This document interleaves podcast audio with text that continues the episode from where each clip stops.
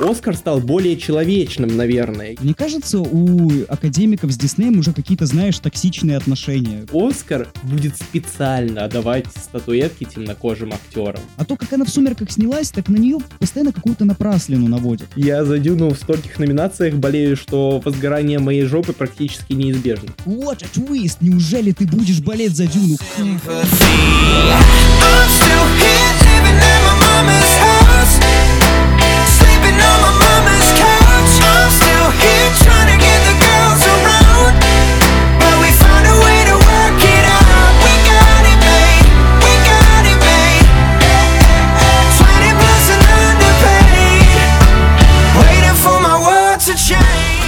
Здорово, ребята, вы слушаете 27 выпуск подкаста из Шоушенка.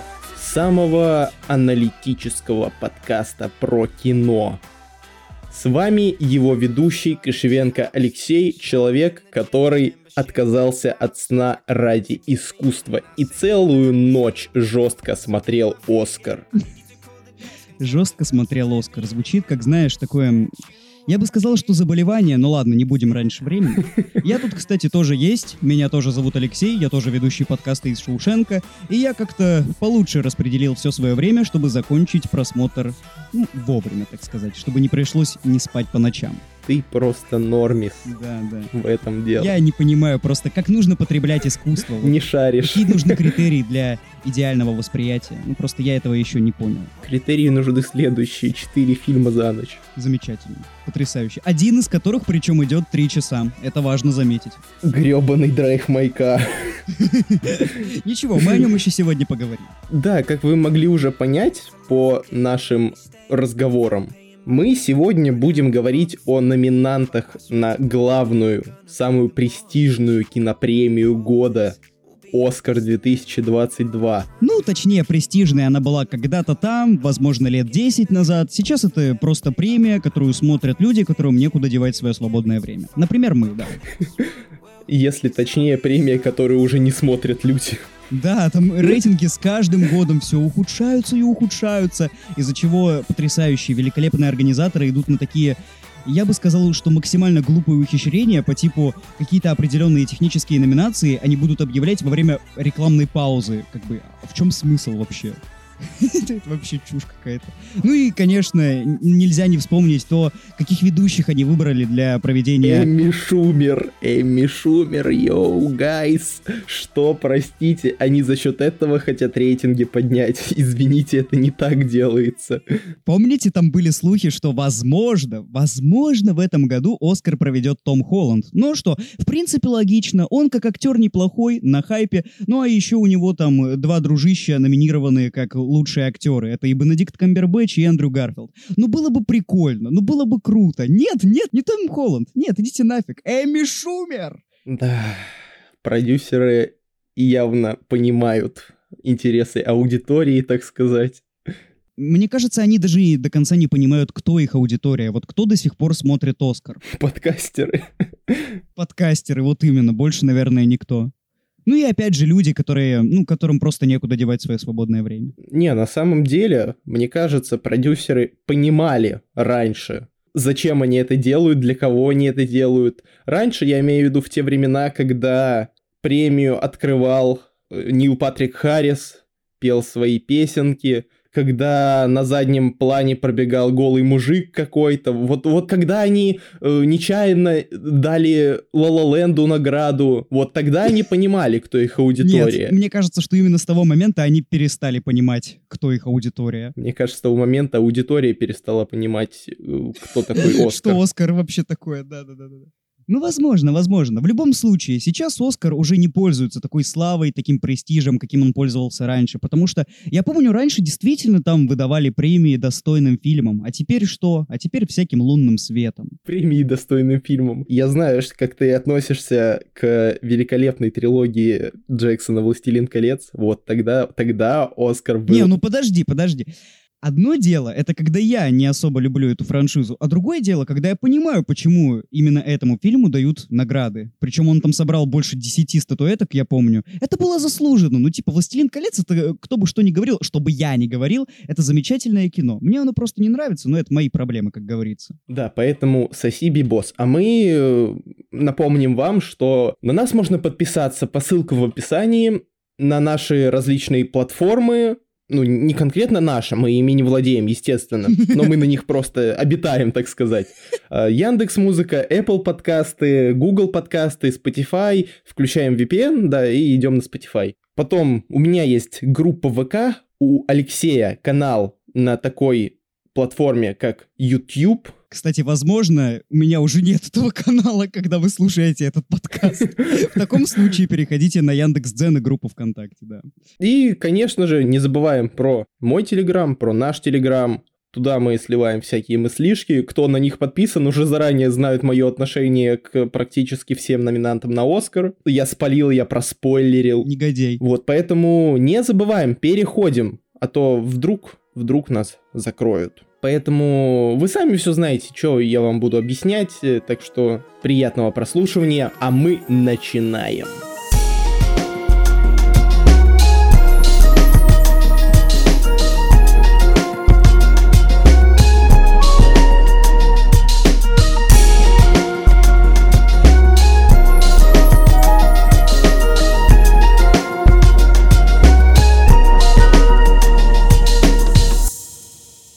Итак, чтоб слишком долго не тянуть статуэтку за ноги, За венок. за венок, да. Начнем, пожалуй, с, наверное, сделаем, как это сделал Оскар в этом году. Поговорим подробно про основные номинации. Блин. Ничего, мне кажется, что и технические мы затронем, но все-таки так, более поверхностно, потому что... Ну, потому что, ну, хей, какой Оскар, такой и подкаст, посвященный Оскару. Я думаю, мы в контексте уже обсуждения самих номинантов затронем, какие тенденции сейчас у Оскара, куда все катится, собственно говоря. В жопу, ладно. Да куда все летит на неимоверной скорости. Так что давай, первая номинация, которую я хочу обсудить, это лучший адаптированный сценарий. Да ты просто гений. Я думал, ты сразу начнешь с лучшего фильма, а ты решил настолько, настолько нетривиально, настолько неординарно, настолько нелинейно пойти. Мне нравится такой настрой. Давай, хорошо. Среди номинантов мы можем заметить отсутствие Аарона Соркина. Мы можем заметить отсутствие. Мы наблюдательные. а также незнакомая дочь, сядь за руль моей машины, кода ребенок глухих родителей, Дюна, великолепная Дэнни Вильнева, и власть пса. Подожди, мне нужно задать тебе один конкретный вопрос, который, возможно, поможет и определиться, наверное, вообще со всем твоим восприятием Оскара 2022. Ты болеешь за Дюну вообще во всех номинациях, где она встречается? Или, или хотя бы есть какие-нибудь исключения? Есть исключение, эта номинация является исключением. Вау, ладно, хорошо, я заинтересован. Потому что, наверное, про мое мнение ты уже знаешь, я в целом его не изменил. Я до сих пор считаю, что лучший адаптированный сценарий должна взять власть пса. Я так не считаю и могу обосновать, почему такого не случится, скорее всего. Ну, такого, да, действительно не случится. Во-первых, посмотрим на другие премии, которые уже прошли до Оскара. Кстати, по-моему, сегодня гильдия сценаристов должна объявить своих лауреатов, но мы не успеваем, поэтому, поэтому будем основываться на том, что есть. В основном все награды у э, «Власти пса» за режиссуру, за фильм и есть за актера второго плана. То есть за сценарий ни одной награды. Еще Камбербэтч получил награду. Это тоже было, я помню. Но действительно, сценарий обходит стороной, и, как мне кажется, должно было быть немножко наоборот. За режиссуру должны были по большей части игнорировать, а вот за сценарий, наоборот, всячески приветствовать. Ну, это, конечно, мое мнение, я глубоко дилетант, но, не знаю, мне почему-то кажется, что сценарий все незаслуженно обходят стороной, потому что, на мой взгляд, это самая сильная часть власти пса, за исключением актерской игры. Ну, в соответствии, моя любимая Дюна тоже в пролете, потому что, ну, блокбастерам вряд ли будут давать когда-либо за сценарии награды. И остается у нас три фильма, среди наград которых уже имеются награды за сценарий. У незнакомой дочки это Лев на Венецианском кинофестивале. У «Сядь за руль моей машины» это Каны за сценарий. И у Коды это Бафта за адаптированный сценарий. Ну хорошо, так раскрывай, за кого ты будешь болеть? Я сначала скажу, кто скорее всего получит. Ну, я тоже догадываюсь. Давай до счет три скажем вместе и посмотрим, совпадают ли наши взгляды. Давай, раз, Два, два, три. Кода. Да, все правильно. Я думаю, что действительно Кода возьмет. И с одной-то стороны, ну я-то вообще буду не против. Кода это великолепный фильм. Да никто же не спорит. Причем, не, знаешь, э, почему, мне кажется, Кода действительно заслуживает этого? Потому что написать историю с диалогами и в целом с персонажами, которые общаются при помощи языка жестов, это довольно сложно. Я бы так не сказал. Ну, мне просто кажется, что и как раз за очень правильную, уместную и не бесячую репрезентацию Кода и возьмет лучший адаптированный сценарий. Но мне не кажется, что это было как-то сложно. Если ты, ну, подкован в этой теме, если ты хотя бы немного знаешь язык жестов, то, в принципе, тебе труда это не составит сделать. Как мне кажется, я опять же могу ошибаться. В любом случае, да, здесь играет в большей степени фактор репрезентации вот такого рода правильной репрезентации. Вот именно, это правильная репрезентация. Она не вызывает никаких вопросов. Это вообще такой светлый, такой добрый. Я бы даже сказал, что домашний, уютный фильм. Я вот получил максимум положительных эмоций, когда я его смотрел. Это вот замечательное подростковое кино, именно подростковое. А я напомню, что Оскар, ну, не то чтобы сильно часто удостаивает подобные фильмы наградами. Мне кажется, это стоит уважать, и Кода в этом плане действительно такой очень, очень хороший случай. С Drive My Car ситуация тоже занятная, потому что, ну, все-таки, извините меня, Каны. Взять Каны за сценарий тоже неплохо. Но здесь немного другой момент. Все-таки это иностранный фильм. Вот да, это очень большую роль играет. Скорее всего, ему просто отдадут лучшую иностранную картину. Но Слушай, давай опять же вспомним э, беспрецедентный пример с паразитами. Лучший оригинальный сценарий туда же в копилку фильма великого Пон Джун Хо. Да. Да там он собрал буквально копилку из э, таких стоящих наград, на которые на самом-то деле паразитов никто не сватал. Ой, я помню, как я сгорел за лучший фильм. Уф, это вообще... Да там много кто сгорел на самом деле. Там много кто сгорел, а потом, знаешь, такие все подостыли и сказали, ну, в принципе, ну, в принципе-то «Паразиты» — это годное кино, так что, чё мы лютовали? Ну, ну чё мы лютовали? Да я до сих пор не понимаю. Там в номинации «Оригинальный сценарий» был однажды в Голливуде. Ну, мать вашу, и они дали паразитам. Но это не потребство, на мой взгляд. Опять же, очень актуальная проблема, злободневность. Это во многом решает. Однажды в Голливуде это, конечно, блистательно написанный сценарий, но это все-таки просто сценарий. Это такая заводная, милая история. Это просто фантазия. Вот Тарантино решил, ну, немножко пофантазировать. Это ничего, разумеется, не говорит о качестве. Наоборот, все превосходно, все замечательно. Но когда речь идет об Оскаре, я думаю, что наши добрые, любимые академики больше смотрят в сторону каких-то приземленных современных, очень актуальных историй. И в этом плане «Паразиты» действительно им очень, так сказать, на руку попались. Поэтому да, ну, а я же отдам свое предпочтение незнакомой дочке которая, к слову, тоже имеет шансы вполне взять награду, но я сомневаюсь, что ей дадут, потому что Кода смотрится все-таки как-то более правдоподобно в этом плане. У фильма Мэгги Джилленхелл, это, кстати, актриса, которая в «Темном рыцаре» играла, Угу. И не только. она попробовала себя в качестве сценариста и режиссера. У этого кинца есть э, лев на Венецианском кинофестивале за сценарий. Вообще надо признать, э, кино отменное, и сценарий там действительно самая сильная его часть. Ну, не считая игры Оливии Колман и Джесси Бакли. Ну подожди, если бы не было сценария, вряд ли бы Оливия Колман и Джесси Бакли смогли бы так замечательно отыграть. Так что, мне кажется, все-таки сценарий — это корень всех заслуг. Ну, безусловно, да, но все-таки, все-таки, извините меня, там прекраснейшие перформансы. Ничего, мы об этом еще поговорим сегодня, да. Да, и вот так вот плавненько, я думаю, мы продолжим говорить о сценарных номинациях, а именно лучший оригинальный сценарий. Тут, мне кажется, все попроще. Опять же, мое сугубо дилетантское мнение, но попроще. Ну, возможно, возможно попроще, но с другой стороны, тут есть два фильма, между которыми я мечусь и не знаю, что же получит в конечном итоге. Я лично для себя решил, за что я буду болеть и что, скорее всего, получит. Я предлагаю, опять же, на счет три сказать, э, на кого мы думаем, кто выиграет в этой номинации. Давай. Раз, два, три. Лакричная пицца. Ого. Ладно. Тут мы немножко разъединились в позициях. Окей. Не знаю, мне кажется, что получит король Ричард, как минимум, потому что, ну хей, это спортивная драма. Спортивная драма про чернокожих, которая затрагивает, опять же, достаточно актуальные проблемы. Вот что-то мне намекает на то, что... Вот что-то мне все-таки подсказывает, что это будет именно король Ричард. А я, наоборот, мечусь между двумя фильмами. Это «Лакричная пицца» и «Белфаст». Прикольно. А за кого ты будешь болеть? Болеть я буду за «Не смотрите наверх», мать вашу. Я тоже. Блин, это знаешь, это так прикольно. Мы подумали, что выиграют абсолютно другие фильмы, но болеть мы будем за какой-то третий. Это четко, это зачетно, да. Ну, потому что очевидно, что фильм Адама Маккея, он отлетает вообще первым же. Да, он отлетает первым же, потому что, ну, не всем критикам он в целом понравился. Слишком либералистично. Всем привет, это я же, но из будущего, для меня будущего, для вас все такого же прошлого, не суть. Небольшая аннотация. На момент записи подкаста гильдия сценаристов США еще не объявила своих лауреатов.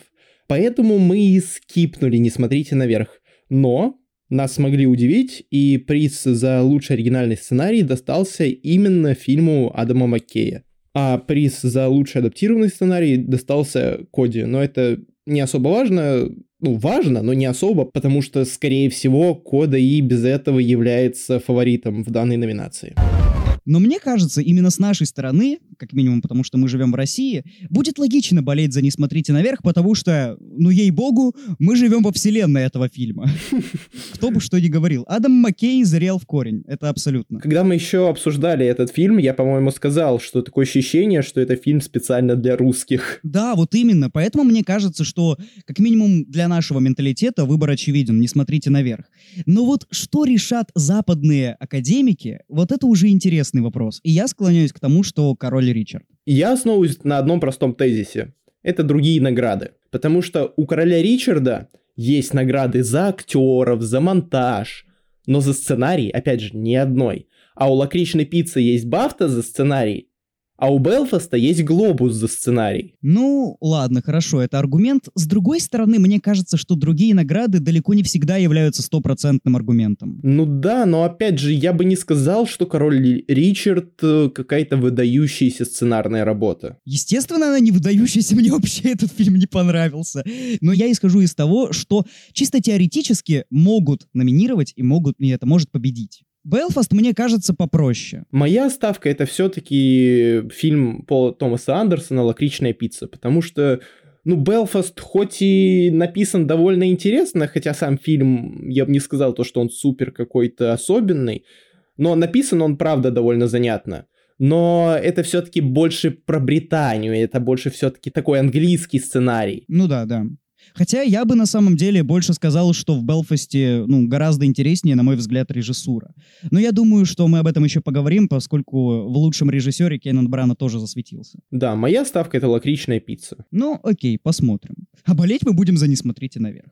В целом, лакричная пицца — это далеко не самый плохой вариант, потому что, ну, мне этот фильм искренне понравился. Это хорошая, добрая, очень теплая история. Раз мы уже затронули международные фильмы, так сказать, то давай, собственно, и поговорим про эту номинацию «Лучший иностранный фильм». Тогда мне нужно обязательно достать свои заметочки по поводу одного фильма, за который я, собственно, и буду болеть. За что бы мы ни болели, получит «Сядь за руль моей машины». Да, это я уже это признал, я полностью с этим смирился. Ну, блин, дай хотя бы немножечко помечтать на тему того, что у руки Бога есть хотя бы минимальный шанс захватить эту награду, потому что, ну, в самом-то деле, ее и так достаточно серьезно прокатывали на других наградах. Фильм Сарантино, надеюсь, классный, я еще не смотрел. Он великолепный, он шедевральный. Приз большого жюри на Венецианском кинофестивале. Поэтому в целом я буду только рад, если он получит. Хоть я его еще и не посмотрел, зато я посмотрел худшего человека на свете, который мне также безумно понравился, но его, скорее всего, прокатят,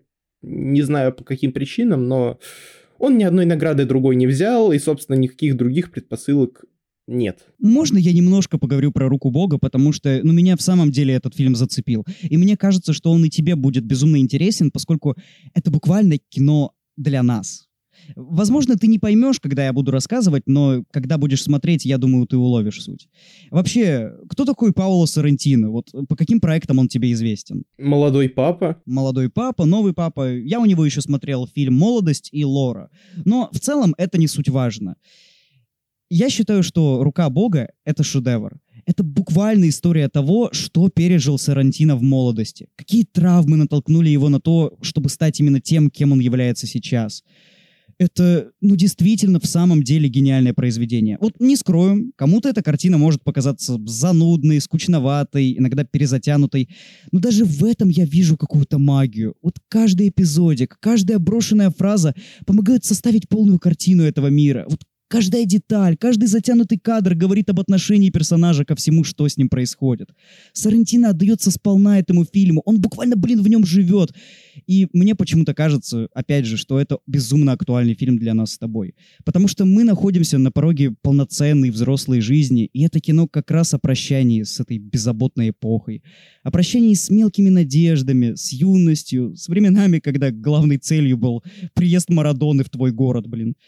Рука Бога говорит, что ну все мы взрослеем, и это взросление невозможно без потери драмы, но это не страшно, к этому надо быть готовым, надо быть готовым к тому, что, что как прежде уже ничего не будет. Опять же, в России это как нельзя кстати. И этот посыл, он вроде бы простой, но он донесен так изысканно, так трепетно и проникновенно. У меня на протяжении всего фильма стояло ощущение, что я вот-вот заплачу. Я не плакал, даже в концовке, вот ни слезинки не проронил, но все равно было такое ощущение, что вот хочется заплакать и чуть-чуть, и действительно будет слеза. Я считаю, что Сарантино именно этого и добивался. Это очень сильное кино. Вот прям 10 из 10, абсолютное. Ну, раз ты дал такую коротенькую рецензию «Руке Бога», тогда и я, пожалуй, скажу про худшего человека на свете. Это история о юной студентке из хорошей норвежской семьи, которая начинает взрослую жизнь, думает стать врачом, но в какой-то момент э, все начинает меняться, она начинает меняться, она ищет свое место в жизни, идет по какому-то своему особенному пути развития, переживает несколько отношений, справляется со своим внутренним конфликтом и внешними факторами. Это история, которая вряд ли вас отпустит сразу после просмотра. Я вот посмотрел буквально перед подкастом, и, честно, мне безумно понравилось. То, как он заканчивается, на какой ноте он заканчивается, это действительно дорогого стоит. И я думаю, что каждый найдет в нем что-то свое. Какой бы клишированной ни была эта фраза, но касательно таких фильмов она всегда уместна, мне кажется. А кто сказал, что клише это плохо? Вот такой вопрос. Я всегда говорю, что клише это замечательно. Да, все используем клише! Ладно. Главное правильно использовать. Само собой. Вот, поэтому худший человек на свете это тоже тоже прекрасный номинант. Ну а я его не посмотрел, так что мне остается лишь нагло скоммуниздить шовинистскую шутку, которую я посмотрел в комментариях. Тебе не кажется странным, что худший человек на свете — это именно женщина? So much сарказм, so much ironic. Опять же, я так не считаю, я просто эту шутку нагло спиздил. Ну, вообще, на самом деле, то, что женщина на постере, не означает, что женщина худший человек. Ну ладно. Это скорее общая фраза, которая касается не только главной героини. Ну, хорошо, я посмотрю, и не знаю, что я скажу, вы все равно не услышите, так как тогда уже подкаста не будет. Ладно. Ну и, собственно, самый для меня такой непонятный, неизведанный номинант — это «Сядь за руль моей машины». А чё, по-моему, все понятно. Потому что он не дался, я не скажу, что супер легко, потому что, блин, ну три часа смотреть, это, конечно, мощное. Смотреть, причем не, не Мстителей финал, не другой блокбастер, а такую размеренную, максимально спокойную и уравновешенную драму. И это я еще себя как быдло позиционирую. Да в смысле? Ну, объективно же, что смотреть финал гораздо Я бы не сказал то, что увлекательнее, но Ну, сам понимаешь, на вкус и цвет. ты понимаешь мою... Надеюсь, ты понимаешь мою мысль, я не хочу объяснять. Я понимаю твою мысль, но не знаю, мне кажется, что и тут на вкус и цвет. Я вообще могу сказать, что сядь за руль моей машины меня отчасти обманул. Конечно, я понимаю, что это, скорее всего, моя проблема, потому что я не прочитал синопсис, я понятия не имел, о чем это кино. Но когда я увидел постер, я по каким-то причинам подумал, что это роуд-муви. Знаешь, что-то на манер зеленой книги. Мол, главному герою нельзя самому садиться за руль, поэтому его возит какая-то женщина. Опять же, я в этом даже какую-то репрезентацию увидел, ну да бог с ним. Меня это кино обмануло, но мне понравилось, как оно это сделало. Ну, слушай, говорить, что это не является роуд-муви, это тоже не совсем верно, потому что, ну, блин, извините меня, Это скорее такое бади-муви. некоторую часть фильма герои действительно чисто катаются в машине, поэтому почему нет? Но у них нет, я бы сказал, что такого четкого маршрута. Они просто катаются и, и все. Ну да, но все равно это не отменяет присутствие в жанровом разнообразии фильма роуд-муви. Ну, окей, ладно, хорошо. Вот, о чем же это кино? На мой взгляд, идея заключается вот конкретно в самом названии, то есть «сядь за руль моей машины». Человек просит какого-то другого человека сесть на место водителя, потому что он банально устал, у него нет сил, он на последнем издыхании, и ему надо, чтобы кто-то повел за него. Буквально он доверяет себя своему там товарищу, другу, знакомому или, или незнакомому человеку, как это и происходит э, в фильме. И, собственно, вот в этом тезисе и заложена основная идея данного произведения. Я еще могу немного дополнить. Лично для меня это фильм о том, как душевное равновесие способно сворачивать горы. У главного героя очевидные проблемы. Он переживает смерть жены, отношения с которой были достаточно такие специфичные. Его мучает совесть, он пытается разобраться во всем и параллельно ставит достаточно сложный спектакль, который еще больше напоминает ему об усопшей. И вот когда он встречает эту очаровательную женщину, которую ему представляют по договору, он чувствует какое-то родство. У нее ведь тоже проблемы, похожие комплексы. И обсудив свои проблемы, они смогли их принять и отпустить, начать жить дальше. Ровно как и в спектакле, герой набирает кардинально разных людей, говорящих, блин, на разных языках. Но тщательная работа в команде, умение слушать, понимание помогли достичь ну, в самом-то деле незабываемого результата, когда в итоге спектакль принимают с овациями. Я сам, кстати, начал чувствовать нечто подобное, когда стал повторно ходить в театралку. То есть достаточно понимать язык тела, словить с партнером этакий метафорический дзен, и тебе в итоге даже не нужно понимать конкретно, что он говорит, потому что вы на одной волне, петелька-крючочек. Это дико цепляет, и, наверное, именно поэтому меня так сильно взбудоражила театральная линия. Вот мне кажется, именно поэтому. Но важно отметить, какую пьесу они ставят. Дядя Ваня Чехова. По-моему, это очень круто. Потому что Чехов — это, конечно, мировой мужик. Вот объективно, это мой любимейший писатель, прозаик, драматург и все прочее, прочее, прочее. Я серьезно обожаю Чехова. Великий мужик, я согласен полностью. И, кстати, интересно, можно легко понять, что этот фильм был снят до 2022 года. Я думаю, что после 2022 года никто бы не позволил в японском фильме ставить русскую пьесу. Если ты понимаешь, о чем я. Увы и ах, но да. А еще, кстати, забавно, что там в финальной сцене все внезапно начали ходить в масках. Извините, наступил коронавирус. Ну, я понимаю, да, но просто э, до этого в фильме люди ходили без них, обходились, а потом делают большой таймскип, и оказывается, что уже COVID-19 захватил мир.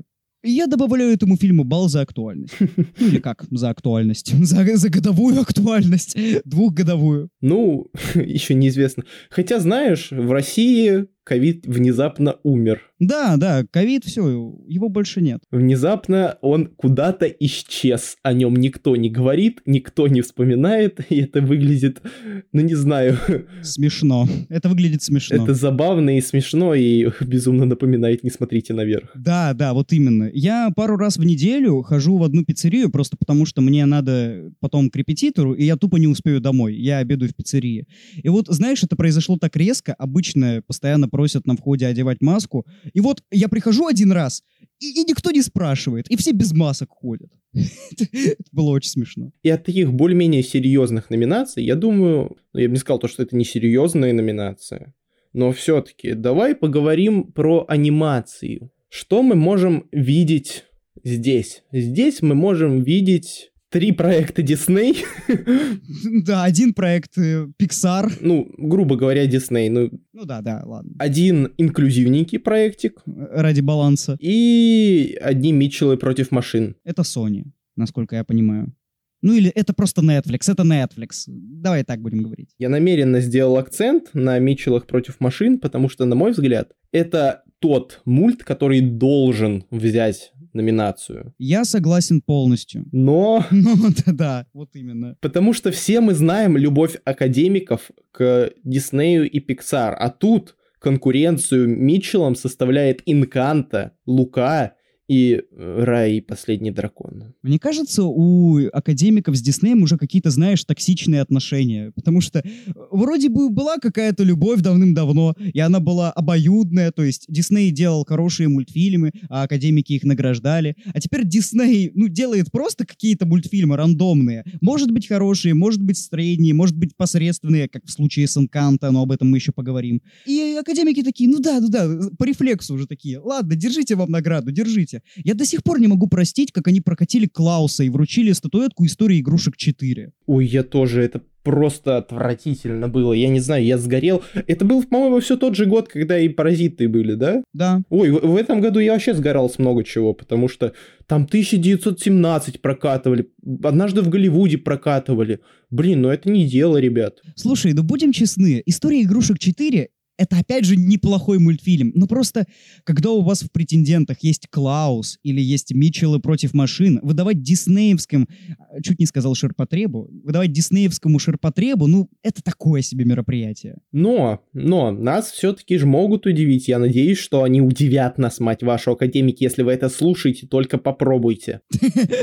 Да, и выдадут побегу. Не, ну, мы, опять же, единственный вот мультфильм, который не посмотрели из э, вышеперечисленных, это «Побег». Но мне кажется, как бы он не был настроен на репрезентацию ЛГБТ и так далее, и так далее, и так далее, ну все-таки, все-таки в этой номинации, Энканто. да, к сожалению, да, Понимаешь, Энканто ведь на самом деле тоже не самый не репрезентативный проект, потому что там есть у нас э, достаточно большой упор на феминизм, у нас там почти все главные персонажи это женщины, беспрекословно. Плюс это фильм про Южную Америку, так что все-таки какая-то репрезентация там есть. Определенную квоту Энканто закрывает. Тут другая проблема в том, что Энканто вообще, блин, не заслуживает Оскара. Ну, ну нигде он не заслуживает, даже в лучшей песне. Я более лояльно отношусь к этому мульту, потому что, несмотря на все его недочеты, мне все-таки было, ну, его интересно смотреть. Я не скучал. Мне вот наоборот, я дико скучал. Но в сравнении с Митчеллами, с прекрасными Митчеллами, это ни в какие рамки не лезет вообще. Я уважаю Митчеллов хотя бы за одно, за то, что это по-настоящему креативный проект, который говорит на одном языке, как со взрослыми, так и с детьми. Это вот прямо, скажем, мультфильм. Вот как говорят, кино пишут большими буквами, таким капсом. Вот, а это мультфильм. Почему я вспомнил проекты Марвел? Ладно, до других мультиков мы еще дойдем.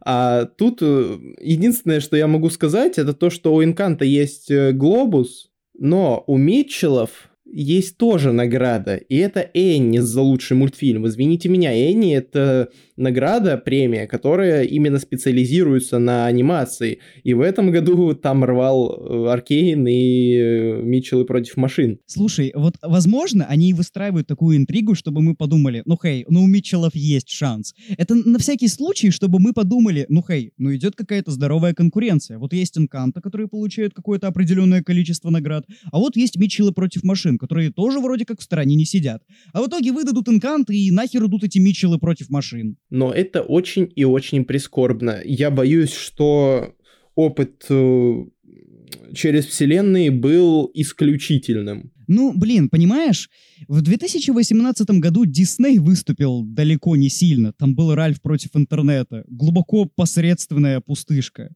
А вот Человек-паук через вселенные — это да, это вот заявление. Там была и революция в визуальном ключе, и был замечательный сюжет, так что там было логично, там было понятно. А здесь Энканта, он прям кричит насчет того, чтобы его все любили. Я не знаю, правда, каким образом он это делает, учитывая его тотальную бесконфликтность и пустоту, но это ладно, это дело десятое. Митчеллы против машин — это какой-то нишевый проект для Оскара. Просто, опять же, зацепятся за Дисней. Ну, мы будем надеяться, что все-таки, все-таки нас послушают, зрителей послушают, наконец, мать вашу. Кстати, кстати, тебе не кажется, что Оскар стал проще? Потому что, отсматривая номинантов, я поймал себя на мысли о том, что, ну, мне гораздо проще смотреть номинантов этого года, чем номинантов прошлых лет. Они как будто-таки более человечны. Вот да, Оскар стал более человечным, наверное, ежели проще.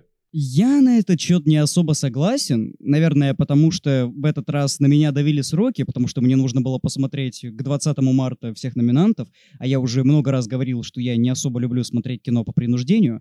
Ну, я, я даже как-то не знаю. Вроде бы действительно получились такие э, приземленные истории, это правда.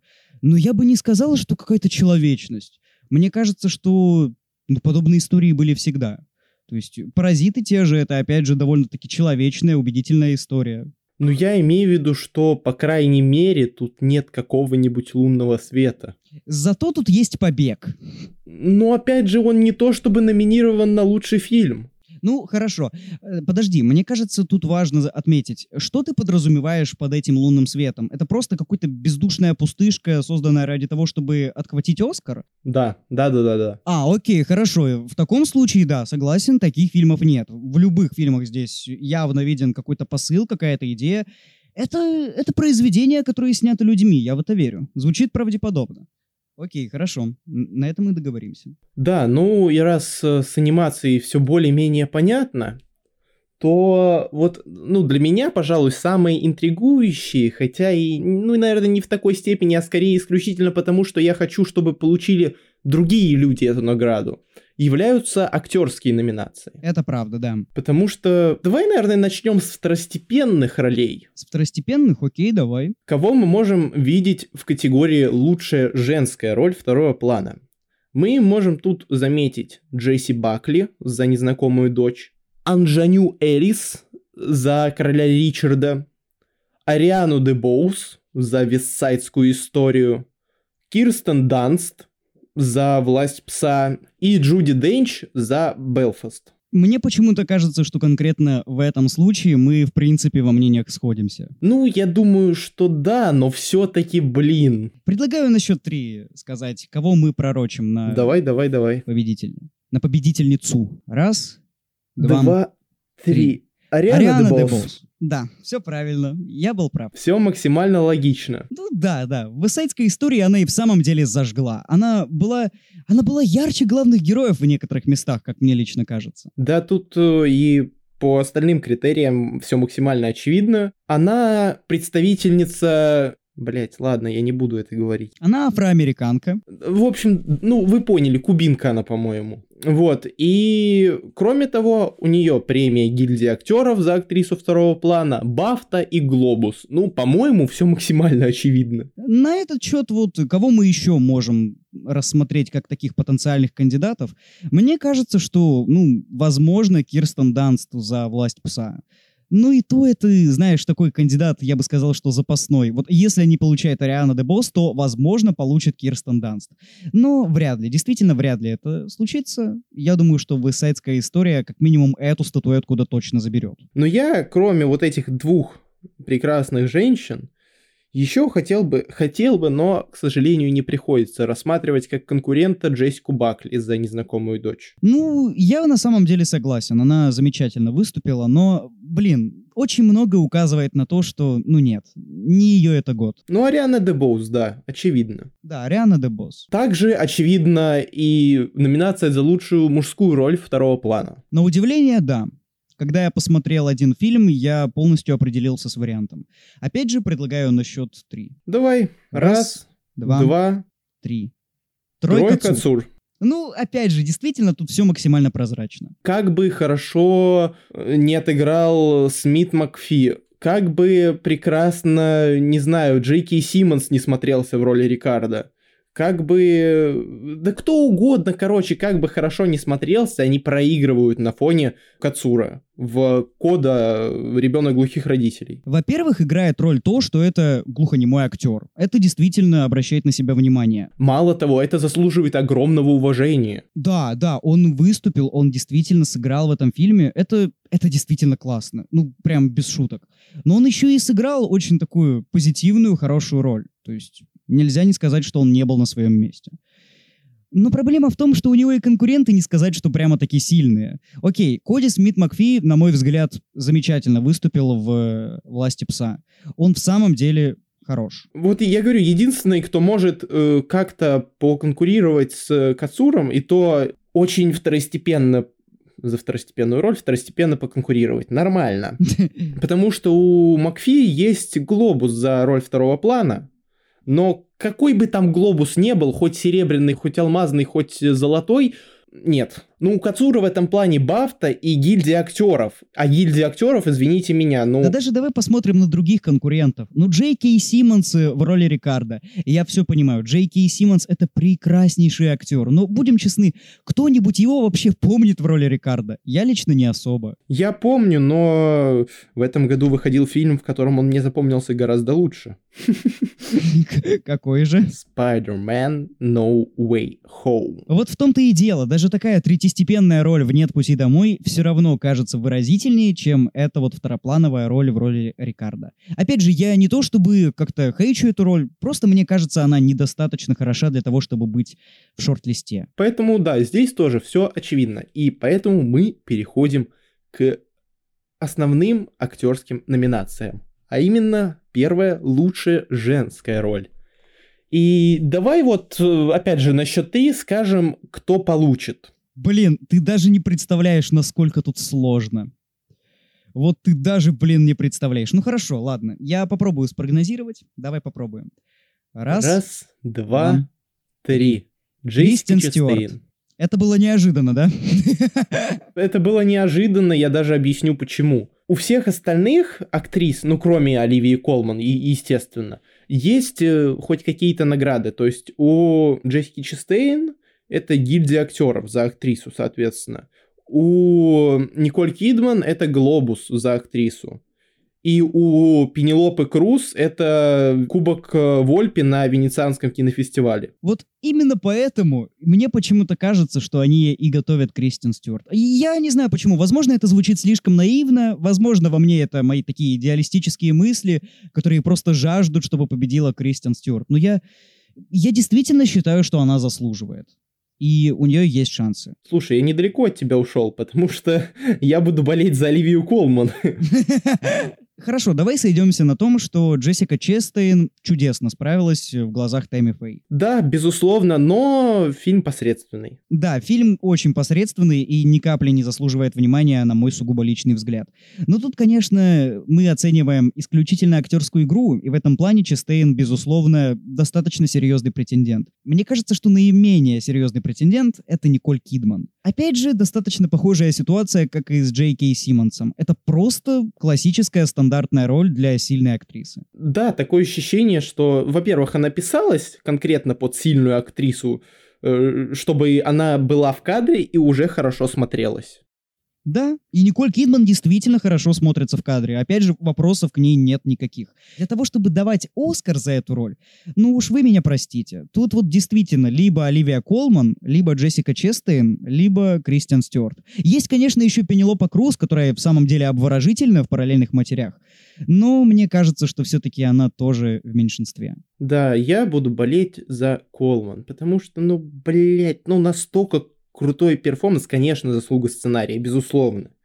Но все-таки, ну все-таки. Не, ну, само собой. Я в этом плане, конечно, поддерживаю. Я считаю, что у нее получился максимально достоверный образ. Но во мне вот действительно еще целеханик, еще горит огонь надежды, что, возможно, заберет Кристиан Стюарт. Я скажу так, я не расстроюсь, если возьмет Кристиан Стюарт. Но Но я аргументирую свой выбор Оливии Колман, свой субъективный момент выбор, потому что она, как и Фрэнсис Макдорманд в «Земле кочевников», меня подкупают именно такие роли, когда актерская игра выражается не в экспрессии, не в ярком выражении эмоций, а в полутонах, в мягкой мимике, в языке жестов, языке тела. И актрисы такого типажа, как Макдорманд и Колман, они созданы для этого. И я даже позволю себе такую вольность сказать, что Оливия Колман, ну, опять же, на мой взгляд, переиграла Фрэнсис Макдорманд. У нее получился куда более интересный образ. Я даже спорить не буду, потому что в целом мне оба фильма нравятся, но именно актерская игра, даже так, именно незнакомая дочь больше предрасполагает к более крутой актерской игре. Вот да, возможно, у нее там и специально под это подстроен сюжет. Но давай уж подведем итоги, скорее всего возьмет Честейн. Да, объективно. И даже несмотря на то, что это одна из моих самых любимых актрис, я буду все равно болеть за Кристиан Стюарт. Ну вот хочется мне, наконец, чтобы люди смогли поверить в то, что Стюарт способна выдавать хорошие перформансы. А то, как она в «Сумерках» снялась, так на нее постоянно какую-то напраслину наводят. И это меня лично очень беспокоит, потому что, честно говоря, мне она безумно симпатична. Я считаю, что она способна выдавать хорошие роли. Я вот сейчас скажу такую вещь. Я зауважаю Оскар, если они наебут меня в номинации «Лучшая мужская роль». Я не зауважаю Оскар, если они меня наебут. Хотя подожди, подожди. А вот в прошлом году ты зауважал Оскар, когда они тебя откровенно наебали? Слушай, ну, я совру, если скажу, что нет. Я совру, если скажу, что нет. Ну наебали, действительно. И, блин, это вызывает уважение. Конечно, Чедвик в «Матери блюза» сыграл прикольно. Он сыграл хорошо, но, но не Оскар. Я согласен, не Оскар. А вот Хопкинс, да. Ну, Хопкинс это уже такой, опять же, сильный актер, которому достаточно просто быть в кадре, чтобы излучать какую-то какую определенную магию. Но там еще и образ был исключительный. Опять же, в компании с Оливия Колман. Но давай сойдемся на том, что получит э, Уилл Смит. Уилл Смит, да, Уилл Смит, блин. И, честно говоря, вот я обижусь на Оскар. Я искренне обижусь на Оскар. Я, конечно, понимаю, что Оскару, наверное, до балды там какой-то Леша на него обидится из Владивостока. Чего? Какая-то чушь. Но я в самом деле считаю, что Уилл Смит не то чтобы заслуживает за эту роль получить заветную статуэтку. Уилл Смит — это хороший актер. Я считаю, что он действительно способен выдавать замечательные перформансы. Но это не тот. Это не тот перформанс. Надо было ему за Дэдшота давать. Да, безусловно. Я согласен. Либо, либо за Дикий-Дикий West. Чем мы мелочимся, давай за Гемини. Вот, да, вообще, он там как раз двух персон... даже трех персонажей сыграл. Это шедевральные роли. Это, это вам не Уилл Смит в «Короле Ричарде». Ой, нет. Давай отбросим самого такого наименее презентабельного конкурента. Это Хавьера Бардема из э, того же в роли Рикардо. Мне почему-то кажется, что мы как-то неоправданно поносим в роли Рикардо, конкретно в этом подкасте. Хотя в целом-то кино достаточно смотрибельное. Ну просто оно, оно создано для того, чтобы быть номинированным на Оскар, но его не взять. Ну да, да, это что-то в этом духе. У нас был уже такой пример. Ирландец Мартина Скорсезе, который тоже был номинирован на кучу разных номинаций и в итоге ничего не взял. Но там это было, я бы сказал, что не очень справедливо. А вот здесь наоборот. Здесь номинировали, но, наверное, будет хорошо, если не возьмет. Давай вот так сделаем. Давай мы проранжируем от самого вероятного лауреата до самого невероятного, до самого невозможного. Самый маловероятный это уже, как мы и сказали, Хавьер Бардем. Дальше, как мне кажется, опять же, возможно, ты меня сейчас возненавидишь, но идет Эндрю Гарфилд. А на мой взгляд, это Вашингтон, а вот потом уже Эндрю Гарфилд. Мне кажется, что Вашингтон будет посерединке. Либо он будет э, вторым.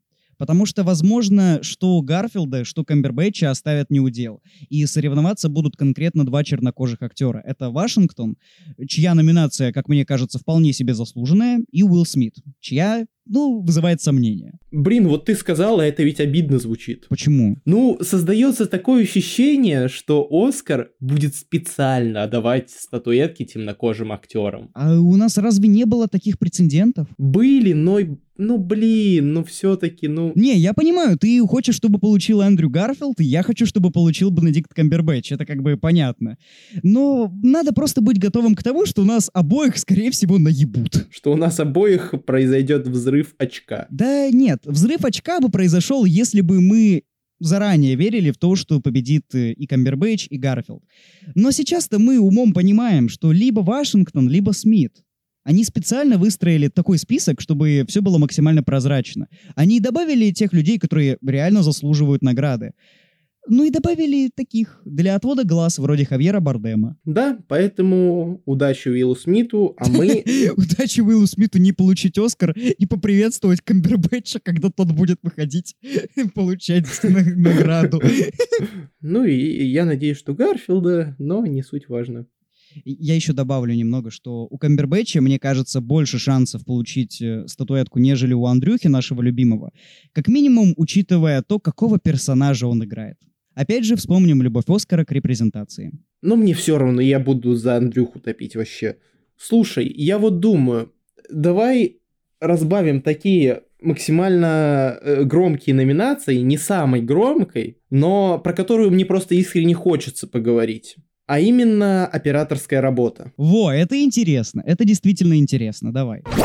Еще одно включение. На момент записи, а именно на 20 марта, гильдия операторов э, еще не объявила своих победителей. А это важно, потому что мы высказываем сомнения касательно того, возьмет ли Дюна лучшую операторскую работу. А главная награда досталась именно Грегу Фрейзеру за работу над фильмом Дэни Вильнева. Вроде бы пока что все, не знаю, будут ли еще включения. Продолжаем. Потому что, ну, вот всем, кто слушал хотя бы несколько выпусков э, подкаста из Шоушенка, всем очевидно, что я буду топить за Грега Фрейзера и Дюну. Ну, конечно, блин. Я бы удивился искренне, если бы ты там какую-нибудь высайдскую историю выделил. Потому что, ну, на мой взгляд, тут э, отлетают все. Несмотря на всю красоту съемки трагедии Макбета или, э, не знаю, власти пса, аллеи кошмаров висайдской истории, блин, ну, Дюна и работа Грега Фрейзера созданы для того, чтобы забрать эту статуэтку. У меня для тебя есть сюрприз, потому что я буду болеть за трагедию Макбета. Привет, кстати, да, здравствуйте, я тут, да. Ах ты же говнюк сраный. Нет, я честно скажу, я сначала сам в это не поверил. Но я просто взвесил все за и против и понял, что у Макбета действительно очень много таких прям, прямо-таки выдающихся кадров. Я не пытаюсь сейчас сказать, что у Вильнева их мало. Нет, ни в коем случае. Но банально, что мне запомнилось больше с точки зрения стиля? И я пришел к достаточно странному для себя выводу, что Макбет, даже не «Власть пса» и не «Аллея кошмаров», за которую я изначально собирался болеть в этой номинации, к сожалению, конкретно в этот раз она осталась не у дел, зато в других нет. Ну, вот я даже не знаю. Мне кажется, что у Макбета есть все шансы. Он снят блистательно. Я не удивлюсь, если они прокатят Дюну, потому что меня уже обосрали в девятнадцатом году, когда они прокатили 1917 с Роджером Диккенсом. Ну, там было оправдано. Я не согласен. Я до сих пор, блядь, ну Диккенса прокатывать в этой номинации, ну, ребят. Ну, не, мне кажется, там все было вполне себе справедливо. Вот тут действительно интересно, потому что, ну, кто бы что ни говорил, у каждый проект может удивить с точки зрения операторки. Что «Аллея кошмаров», Гильермо Дель Торо хорош в своем ремесле, как обычно, что Дюна, ну, это понятное дело, я не буду ничего тут выдумывать. Высайдская история также великолепна с точки зрения операторки, но мне кажется, что ее тут прокатят, как минимум, потому что, ну, мне кажется, ее припасут немножко для другой награды, но об этом позже. Подожди, для какой награды ее еще могут припасти? Высайдскую историю, ну, э, блин, как ты думаешь, уже можно рассказывать? Не-не-не, не Высайдскую, а Дюну. А, Дюну, не, я говорил про Высайдскую историю. Дюну, для какой награды? Для лучшего режиссера, что ли? Да-да-да. Я говорю, я начинаю сгорать, потому что я понимаю, что есть риск, что ее прокатят. Я умом это понимаю. Но сердцем я не хочу этого понимать, потому что, ну блин, вы, окей, вы отдали, слава богу, за «Бегущий по лезвию 2049» Диккенсу, я вам благодарен за это. Вы прокатили 917. Ну Дюне-то дайте, ну Дюне. Ну, тут же достойные конкуренты. Ну, право слово. Ну да, но все равно, ну...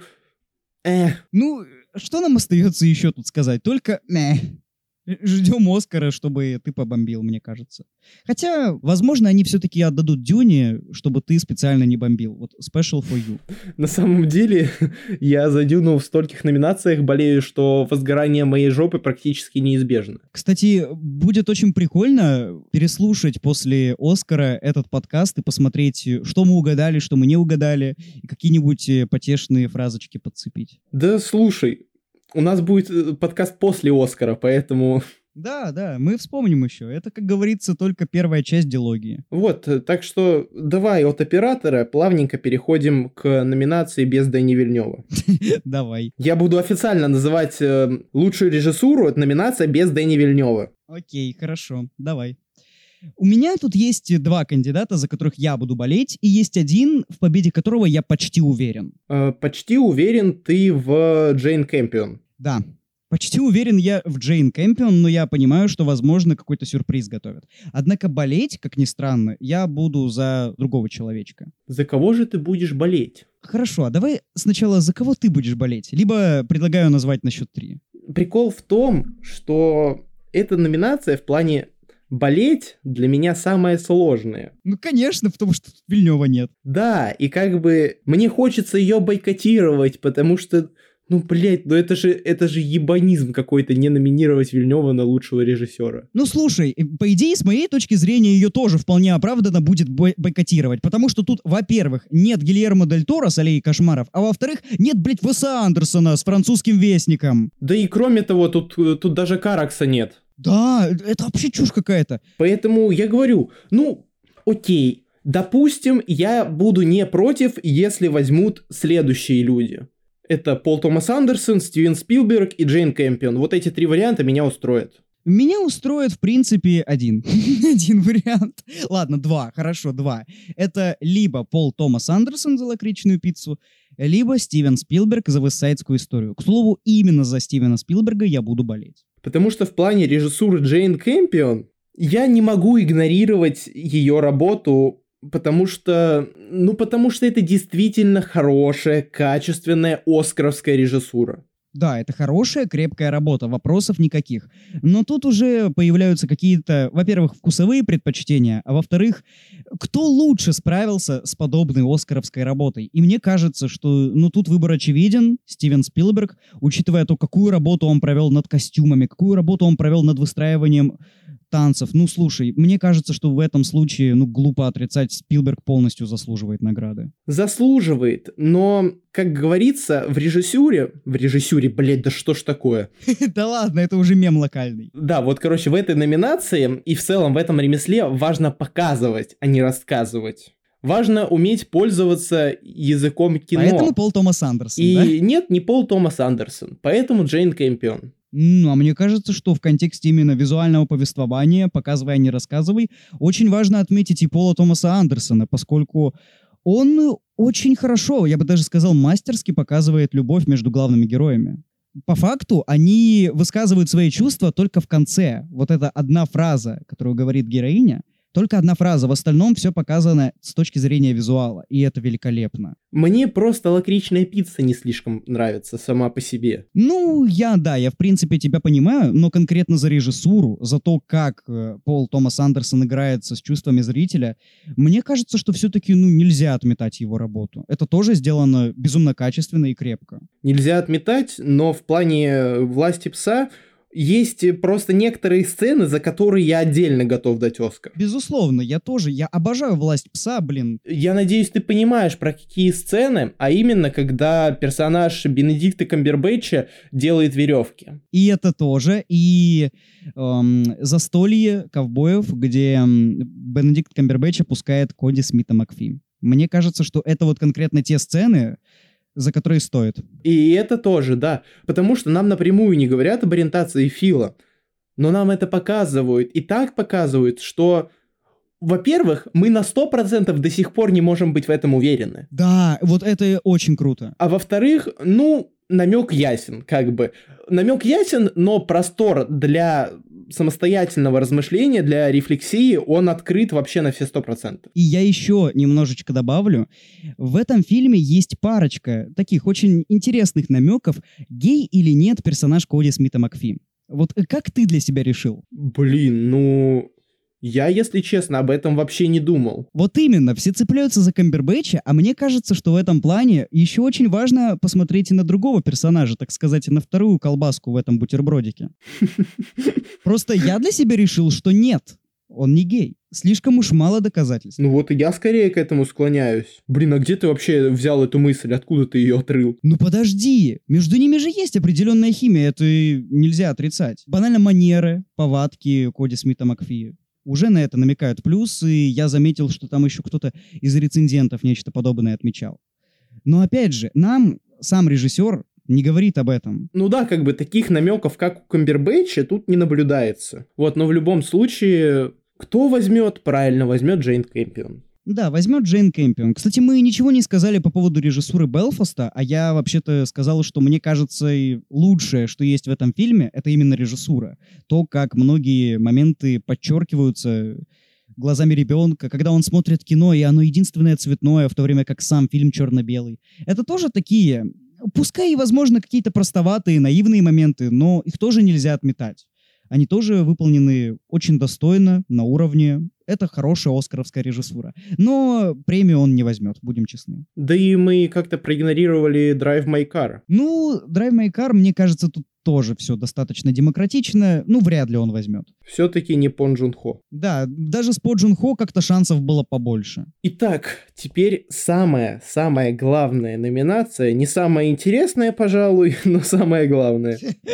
Лучший фильм года по версии Оскара 2022. Вот честно сказать, у меня есть один фильм, за который я конкретно болею, и есть один фильм, в победе которого я уверен где-то на 95%.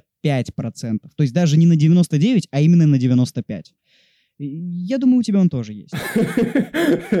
Ну, ну, скажем так, вероятнее всего выглядит следующий итог возьмет власть пса. Вот это тот фильм, за который конкретно я буду болеть. Но честно скажу, я пророчу на эту награду другое кино. Я болеть, конечно же, буду э, за... Дюну. Все уже поняли, Нет, за не что поняли за Дюну вообще. я буду болеть. What a twist! Неужели ты будешь болеть за Дюну? Как вообще? Я такого предположить абсолютно не мог. Мне кажется, что это все лучше поворота не будет. Болеть я буду за Дюну, но мозгами, опять же, я осознаю, что нет, объективно нет. Просто мне кажется, что очень много шансов победить у Коды, как это ни странно.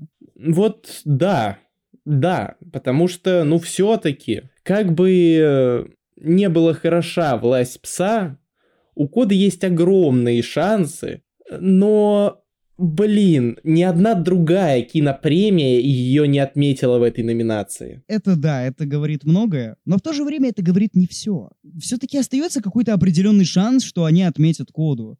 Вспомним опять же успех паразитов. Такой внезапный, такой случайный, такой неожиданный. Оскар все-таки может удивить. Плюс, и, опять же, не будем забывать, как они опрокинули почившего Чедвига Боузмана, который наверняка очень хотел бы получить Оскар, но уже не получит. Сволочь. Давай не будем вспоминать о моих словах а твиты Джеймса Гана, а то еще закенселят. Просто мне кажется, нельзя быть ни в чем уверенным. Ну, нельзя быть ни в чем уверенным. Я буду болеть за власть пса. Я действительно считаю, что это шикарная работа. Это великолепно. Я даже как-то пожалел, что поставил его всего лишь на пятое место в своем топе. Наверное, стоило на четвертое либо на третье. Вот настолько я полюбил это кино. Что можно сказать о других претендентах? Да, что тут сказать, э, не смотрите наверх, отлетает. К- категорически отлетает. Я думаю, это самый наименее вероятный кандидат. Белфаст, ну, тоже отлетает, потому что он на лучший фильм, ну, не тянет. Дюна аналогично, это блокбастер. Ну подожди, блокбастер. «Властелин колец» в свое время получил все-таки Оскар. Но в свое время. Мне почему-то кажется, что первая Дюна может ну, гарантированно практически, что не получит Оскар. А вот какая-нибудь третья, которая, которая будет вторая, завершать всю историю, вот она, возможно, в шансах поднаберет. Вот, потом, Король Ричард, ну вот как бы... Нет, нет. Ну нет, нет, но все равно шансы есть, но они крайне малы. Да, вероятность крайне мала. Но она есть, опять же. У нас есть и «Сядь за руль моей машины», который, ну, тоже вроде как имеет все шансы, но вряд ли. Но одновременно их вообще не имеет. Аллея кошмаров не имеет, мне кажется. Тоже вот. Это абсолютно не подходящий на Оскар фильм. Я, вообще я удивлен, что они номинировали Аллею кошмаров на лучший фильм. Это не сказать, что какая-то приземленная история. В ней не особо много чернокожих актеров, в ней нет какой-то репрезентации.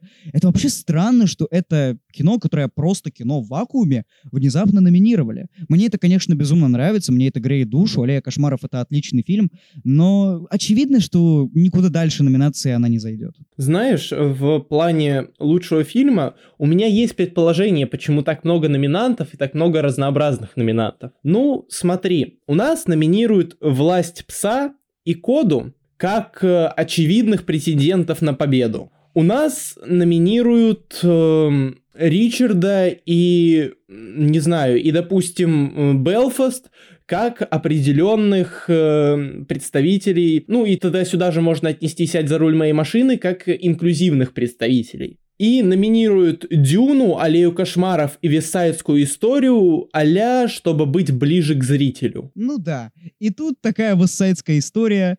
Блин, ну да, ну да, пошла я нахер. Потому что там-то тоже есть инклюзивность. Ну и номинируют «Не смотрите наверх», просто, просто чтобы она там была. За актуалочку. Ну, в целом, да, звучит правдеподобно, я в это верю. Но опять же, в весайдской истории, помимо того, что это ну просто развлекательное кино, чтобы быть ближе к зрителю, есть инклюзивность. Так что вот это вот не, неизвестно, куда повернуть, налево то вправо. Ну, я буду болеть за Дюну, но меня в целом устроит вариант победы коды и вариант победы власти пса. Я буду гарантированно за власть пса, но если победит кода, то я не расстроюсь, потому что это, опять же, безумно добрый, очень хороший и светлый фильм. Так что все, с основными номинациями мы, можно сказать, покончили. Остались такие, менее важные, которые даже сам Оскар считает менее важными. Да, поэтому давай как-нибудь по ним так галопом пробежимся. Давай, давай. Лучшая песня. Неожиданный вариант, но вот кто, по твоему мнению, возьмет? Ну, тут я, наверное, не буду первооткрывателем, не время умирать. Да, не время умирать. И более того, я... Собственно, я и болеть буду. Да, я и болеть буду за не время умирать. Лучшие визуальные эффекты. Слушай, тут, я уверен, мы абсолютно сходимся во мнениях. Дюна. Дюна. Потому что, подожди, подожди. Я, вот как бы ты отреагировал, если бы я сказал, что Человек-паук нет пути домой? Или Шан-Чи? Я бы отключил тебя из МИТа. Мне интересно просто, чем они руководствовались? Они реально взяли паука, который, ну, вообще недоделанный. Ну, это опять же, знаешь, чтобы быть ближе к народу, Аля. Ну, да, да. И пофигу, что у народа они вызвали только недопонимание. Ну, хорошо, ладно. Просто мне кажется, что и других конкурентов тупо не было. Вот единственное, почему они вечных не забрали? Вместо какого-нибудь паука. Вот, кстати, да, на место паука вечных было бы гораздо более логично. Потому что Шан-Чи, понятное дело, это хоть какая-то инклюзивность. Это первый азиатский супергерой. Ну а вечные, там же тоже есть какая-то репрезентация. Почему не вечные? Почему паук? Там ни хера себе какая репрезентация. Наверное, они взяли только потому, что паук, ну, сам по себе на хайпе. И то это какой-то странный вариант. Потому что, блин, вы берете паука в номинацию, где он определенно ничего не возьмет, но при этом вы не ставите Тома Холланда ведущим. Да вы ебанутые, ребят. Вот, потом, лучшие костюмы. Но я думаю, тут очевидно, это Круэлла.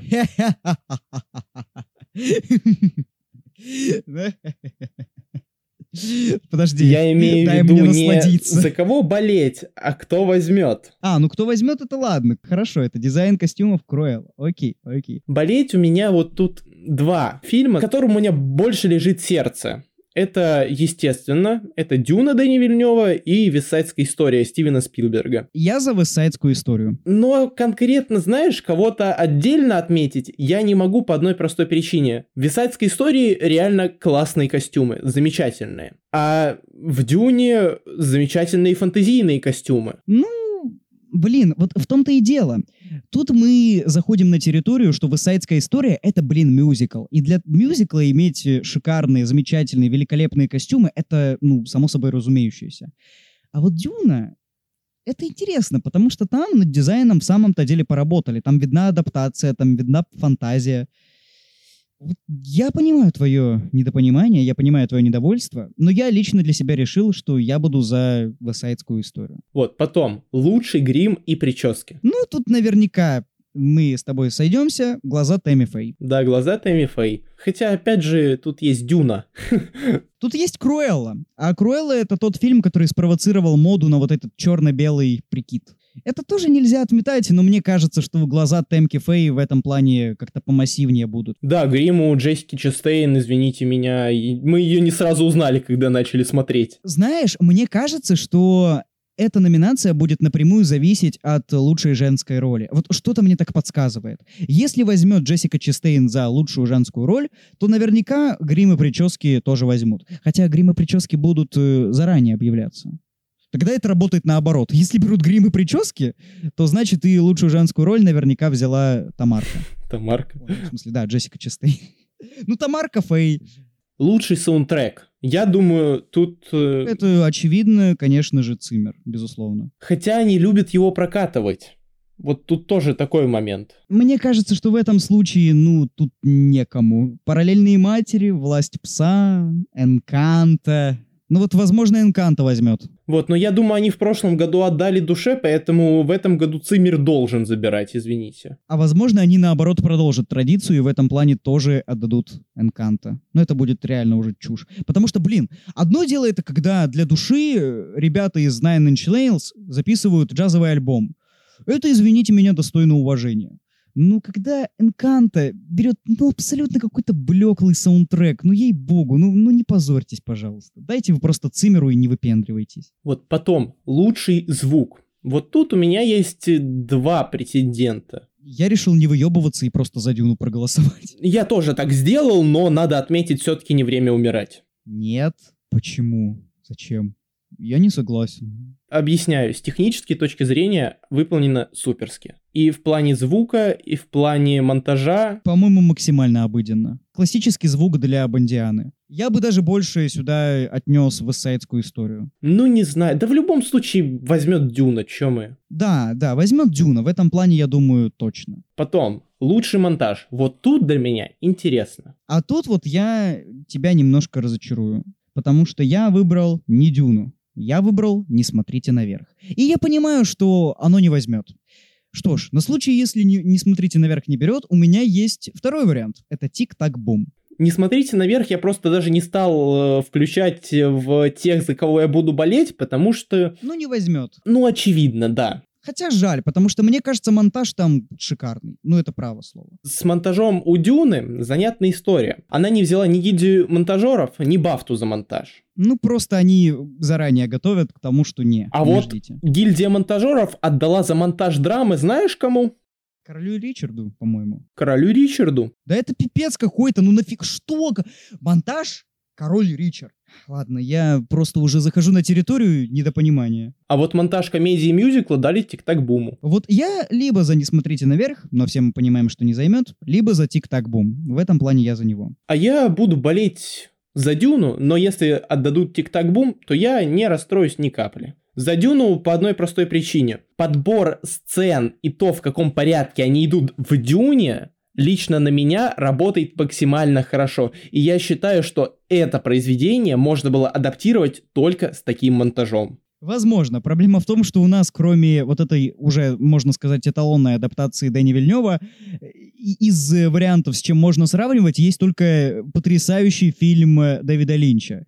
То есть у нас нет с чем сравнивать. Ну, почему? «Властелин колец» тот же. э, тоже адаптация довольно массивного источника. Но «Властелин колец», он, понимаешь, изначально был поделен на три части, которые, блин, снимались параллельно. Ну, да, но все равно, знаешь, я надеюсь, что дадут Дюне, но объективно Тик-Так Бум прекрасно смонтирован, к тому же это мюзикл, и тут вообще вопросов никаких не возникает. Это правда. Ну и осталась одна номинация, получается. Да, на сладенькое я оставил эту номинацию. Это лучшая работа художника-постановщика. И вот тут я позволю себе вмешаться и сказать, ну, блядь, ну, пожалуйста, ну дайте вы эту номинацию Гильермо Дель Торо. Ну, ей-богу. Давай посмотрим на то, какие награды, значит, есть у фильмов, которые номинированы. У «Трагедии Макбет» нет награды за лучшую художественную постановку. У «Висайдской» тоже. У Аллеи кошмаров есть лучшая художественная постановка от гильдии художников-постановщиков в историческом стиле, у Дюны та же награда, но в фэнтезийном стиле. Остается только думать, что академики любят больше, исторический стиль или фэнтезю. Опять же, как бы мне не нравилась художественная постановка в Аллее кошмаров, нет, Дюна, извините меня. А вот у меня наоборот, я больше как раз ратую за такие более приземленные истории, исторические. Ну и плюс мне очень нравится стилистика Гильермо Дель Торо, и в «Аллее кошмаров» он себе ни капельки не изменяет. Так что в этом плане я сто процентов за «Аллею кошмаров». Поэтому давай как-нибудь подытожим, что мы будем наблюдать уже 28 марта. Что нас ждет? Нас ждет какой-то... Знаешь, я бы это назвал фильм о фильмах. Потому что это в самом деле будет какой-то особенный блокбастер с трехактной структурой, где нам сначала будут в рекламных паузах давать менее значительные премии, потом начнутся наращиваться ставки, и в конце нас будет ждать какое-то наверняка открытие под названием «Победитель власти пса». Просто смотри, как бы номинанты действительно интересные. Да, любопытные. Возможно, мы так воспринимаем, потому что мы их всех отсмотрели, и каким-нибудь отстраненным людям вообще посрать, но ведь действительно достойные фильмы претендуют на награды. Это правда. Но максимально предсказуемо. Я бы не сказал, что максимально предсказуемо. Это вот на случай, если ты начитался, что там взяли эти фильмы у других каких-то наград, тогда ну, нельзя же быть ни в чем уверенным. Но мы же знаем сюрпризы от Оскара. Они практически каждый год нам дают что-то, что дает нам повод сомневаться вот в правдивости этих вот наград предшествующих. Мне кажется, что и в этот раз они нам готовят какой-то сюрприз. Остается только понять, это будет сюрприз в положительном ключе или же в отрицательном, как было с Лололендом и Лунным Светом. Вот это мы узнаем 28 марта. Мы узнаем 28 марта, затем мы 29 марта запишем подкастик, и в первых числах апреля он выйдет, и вы сможете вместе с нами обсудить, что же получилось в конечном итоге у Оскара. В очередной раз обосраться Да. Какуля или, или шедевр. все-таки сделать хорошо и правильно и дать Дюне лучший фильм. Какой ты. Самонадеянность слепа. Как говорится, я сделаю это сам. Влетаешь к киноакадемии, расстреливаешь всех из дробовика и просто берешь руку каждого и ставишь ну, свою подпись за Дюной. Дюна, Дюна и еще раз Дюна. Это, если что, подпиши еще там Камбербэтчу лучшую мужскую роль, пожалуйста. Ладно, ладно. Андрюха, прости, прости, меня купили. Ой, ладно. Я думаю, что действительно можно заканчивать. Да, надеюсь, мы помогли вам разобраться и понять, чего же ожидать от э, так называемого Оскара, что надо посмотреть. Опять же, все, за что мы болеем, это 100% достойные фильмы. Э, Не то, что получит, скорее всего, а момент, именно за то, что мы болеем. Да, потому что я лично не считаю «Короля Ричарда» каким-то хорошим, отличным фильмом, и «Энканта» тоже. Вот, поэтому спасибо, что были с нами. Не забывайте про ссылочки в описании. Не забывайте про мою группу ВК и Лехин канал на YouTube, который пока что еще жив. Вроде да, вроде жив, вроде пока существует. Я прямо сейчас проверю. Еще раз спасибо за прослушивание. Всем удачи, всем пока. Отсматривайте номинатов, готовьтесь к Оскару. А мы практически готовы и ждем уже, не дождемся, чтобы поскорее обсудить с вами итоги. Давайте, скоро услышимся. Всем пока.